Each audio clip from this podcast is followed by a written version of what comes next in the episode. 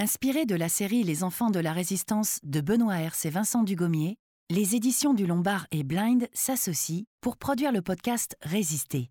Des épisodes d'une quinzaine de minutes chacun pour découvrir les témoignages de véritables enfants résistants.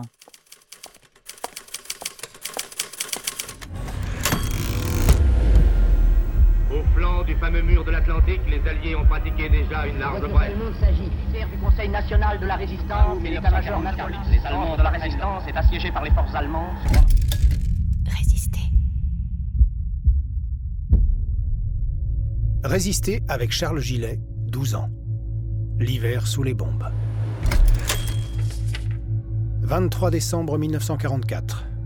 Depuis une semaine, la bataille des Ardennes fait rage l'armée allemande tente de percer les lignes américaines en Belgique dans une offensive de la dernière chance. Mais après plusieurs jours de mauvais temps, un ciel radieux permet enfin à l'aviation alliée d'entrer en action. Les troupes allemandes sont bombardées, tandis que la ville de Bastogne, où civils et parachutistes américains sont assiégés, est enfin ravitaillée par la voie des airs. Agent de liaison dans la résistance belge, Charles Gillet vit cette bataille acharnée de l'intérieur elle marque profondément l'esprit de ce jeune résistant âgé d'à peine 12 ans.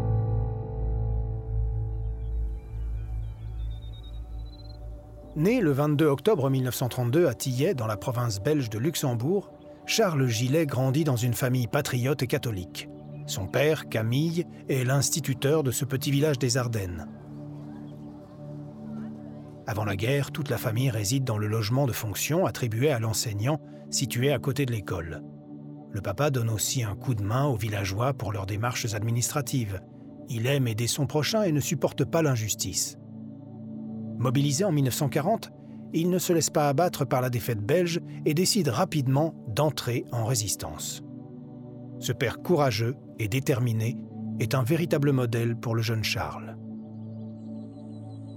Durant l'occupation, les Gilets se rendent régulièrement à Bizory, à quelques kilomètres à l'est de Bastogne. C'est dans ce hameau que se situe la ferme de la grand-mère maternelle de Charles. Elle tient solidement les rênes de cette importante exploitation qui comprend notamment des chevaux de trait et des moutons. En raison de la guerre, les apprentis et les ouvriers agricoles se font rares. La famille Gilet, trois frères, trois sœurs, est donc souvent réquisitionnée par la matriarche pour aider aux travaux. Tout ce petit monde s'installe alors sur place. La vie est rude. Dans une ferme, il y a toujours une corvée à faire et le travail est une valeur défendue par tous.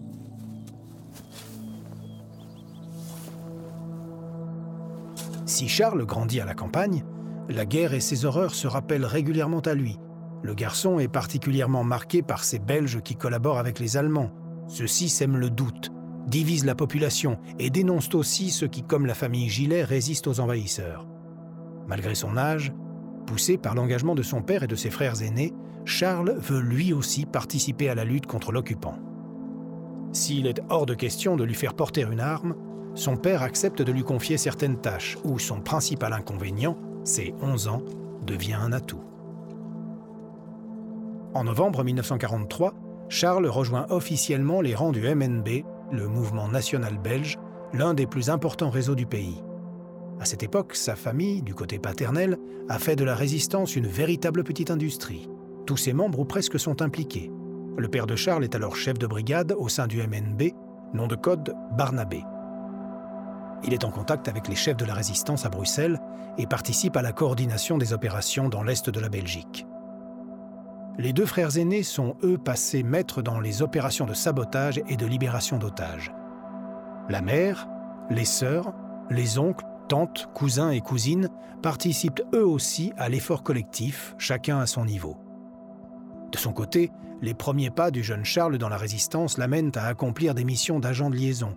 Il a le profil idéal, on ne se méfie pas d'un enfant qui passe de maison en maison, et on le soupçonne encore moins de déposer discrètement un message ou un colis.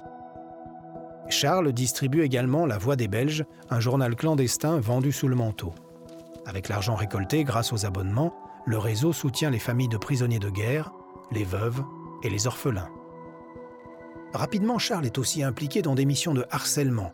Il est chargé de déchirer les affiches de propagande nazie et de les remplacer par celles imprimées par la résistance. Une façon simple mais efficace de mettre des bâtons dans les roues des Allemands. Ces actions sont généralement menées en plein cœur de la nuit pour plus de discrétion. On ne sait pas toujours quelles sont les convictions de son voisin. En février 1944, le MNB est d'ailleurs durement touché par une vaste opération menée par la Gestapo, la police politique allemande. Le réseau, qui était jusqu'alors en contact direct avec le gouvernement belge réfugié à Londres, est très affaibli par cette vague d'arrestations sans précédent. Après ce coup dur, si les résistants se concentrent toujours sur la collecte de renseignements, ils vont aussi mettre l'accent sur la chasse aux collaborateurs belges qui sont devenus un danger mortel.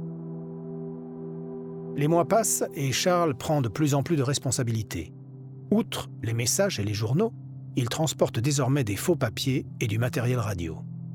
Ce dernier est essentiel pour rester en contact avec Bruxelles et par la même occasion les alliés à Londres. Lors de ses missions, le garçon ne quitte jamais son vélo avec lequel il parcourt la campagne et les forêts environnantes dans un rayon d'une trentaine de kilomètres autour de Tillet.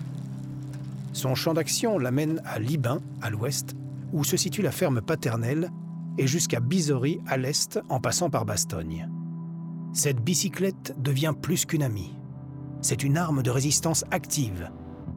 C'est aussi à cette époque que Charles, qui n'a pas encore 12 ans, va démasquer des collaborateurs belges. Depuis les arrestations de février 1944, le gamin applique les nouvelles consignes du MNB à la lettre. Il apprend à observer et à se taire. C'est ainsi qu'il remarque le comportement bizarre de plusieurs personnes dans les environs de Tillet.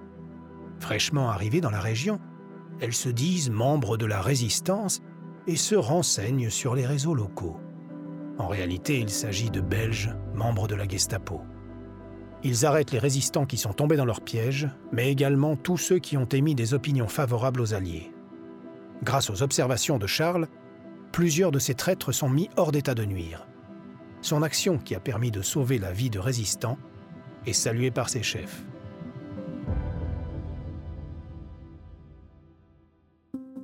Lorsque les Américains arrivent dans la région de Bastogne en 1944, Charles pense que la guerre est enfin terminée depuis le débarquement de Normandie, rien ne semble pouvoir les arrêter.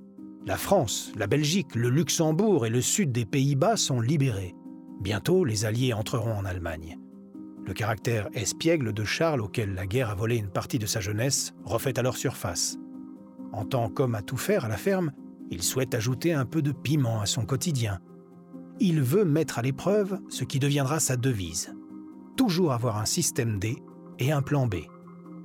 Pour rendre la corvée de bois moins ennuyeuse, il a l'idée d'atteler deux moutons à une carriole. Les choses se passent plutôt bien jusqu'à ce que le chariot s'embourbe. Charles ne parvient pas à le dégager et il finit par se retourner, entraînant avec lui les malheureuses bêtes. Finalement, tout se termine sans grosse casse. Et si Charles se fait remonter les bretelles, il a tout de même bien rigolé. Le temps d'un après-midi, il a repris son rôle d'enfant. Mais le bonheur est de courte durée. Trois mois plus tard, le 16 décembre 1944, la Wehrmacht, l'armée allemande, joue sa dernière carte. En plein cœur d'un hiver glacial, alors que la neige atteint par endroits un mètre d'épaisseur, le Troisième Reich mobilise ses ultimes réserves et attaque dans les Ardennes. Ce jour-là, 250 000 soldats et 2500 blindés déclenchent la dernière grande offensive allemande de la Seconde Guerre mondiale.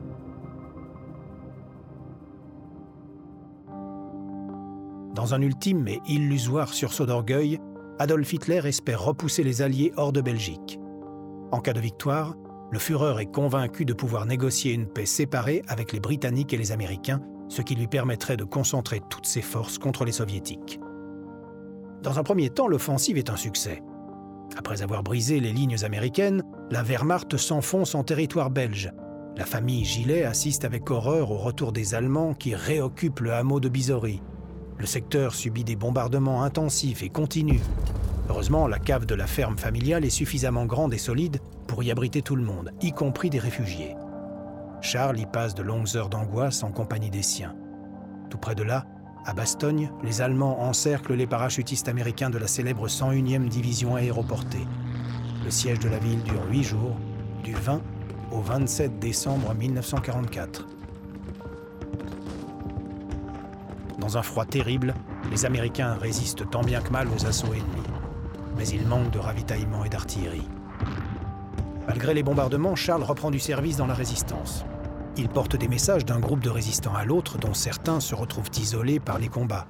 Il doit redoubler de prudence car les Allemands et les espions sont partout.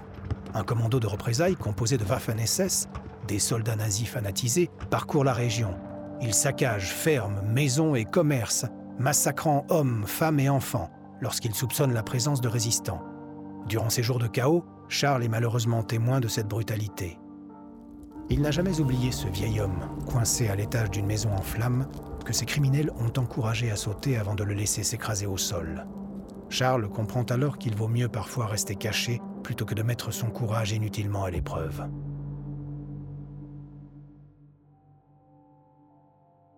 Le 23 décembre, le mauvais temps laisse place à un magnifique ciel bleu. Charles y voit un signe, et il ne se trompe pas. La puissante aviation alliée peut désormais entrer dans la bataille. Des centaines d'avions américains et britanniques attaquent et bombardent les troupes allemandes, tandis que des dizaines d'autres parachutent, ravitaillements, équipements et munitions sur Bastogne. Charles saisit alors sa chance. Depuis plusieurs jours, sa mère souffre d'un panari, une infection du doigt très douloureuse. Elle a beaucoup de fièvre. Dans la cave de la ferme, d'autres réfugiés sont également tombés malades en raison des conditions de vie précaires. Charles n'hésite pas à s'enfoncer dans les bois afin de rejoindre les premières lignes américaines. Il espère y trouver des médicaments et pourquoi pas un médecin. Pour lutter contre le froid démoniaque, il glisse des journaux et de la paille dans ses chaussures et sous son manteau. Dans un hameau, il tombe finalement sur une section de soldats américains et parvient à les convaincre de le suivre pour soigner sa maman. Un exploit pour un gamin de 12 ans qui ne parle pas un mot d'anglais. Pour remercier les sauveurs, la grand-mère de Charles rassemble les quelques pommes de terre restantes et prépare des frites cuites au sein doux. Le garçon se souviendra longtemps du visage ébahi de ces quatre Américains qui venaient de survivre à l'enfer et qui trouvaient un peu de chaleur et de réconfort avant de retourner au combat. Après la bataille des Ardennes, qui dure jusque fin janvier 1945, de nombreux résistants belges suivent les Américains dans leur offensive finale en Allemagne. Malgré ses responsabilités au sein du MNB, le père de Charles choisit de rester en Belgique. Suite à une dénonciation, la maison de Tillet a en effet été pillée et incendiée lors du retour des Allemands. Père de six enfants, Camille Gillet ne peut se résoudre à les abandonner. Avec son épouse, Emelda, il décide de reprendre une vie normale, en commençant par trouver un nouveau logement. Les Gilets s'installent alors dans l'ancienne demeure d'un collaborateur, réquisitionné par la résistance. Par la suite, Charles entre au collège Saint-Michel à Etterbeek, où son père est devenu professeur de latin. Dans un document daté du 11 janvier 1949, le colonel Camille Joset, chef du MNB, fait la liste des missions accomplies par le jeune résistant durant la Seconde Guerre mondiale, saluant son patriotisme. Il est même cité à l'ordre du jour du MNB pour service rendu à la résistance armée. En 1951, il débute son service militaire qui dure à l'époque 21 mois. Dans la foulée, il réussit les examens d'entrée à la gendarmerie, mais préfère faire le tour du monde. Il vadrouille aux quatre coins de l'Amérique latine et finit par poser ses valises au Brésil. Il y rencontre sa femme, avec qui il a quatre enfants. Charles exerce différents métiers, mais trouve sa voie en devenant technicien en électronique. Toute la famille vient finalement s'installer en Belgique dans les années 1970. Charles ne retournera plus au Brésil que pour y passer des vacances. Deux ans après son épouse, Charles Gillet s'éteint le 1er juillet 2019, à l'âge de 87 ans. Il était l'un des derniers membres du MNB encore en vie.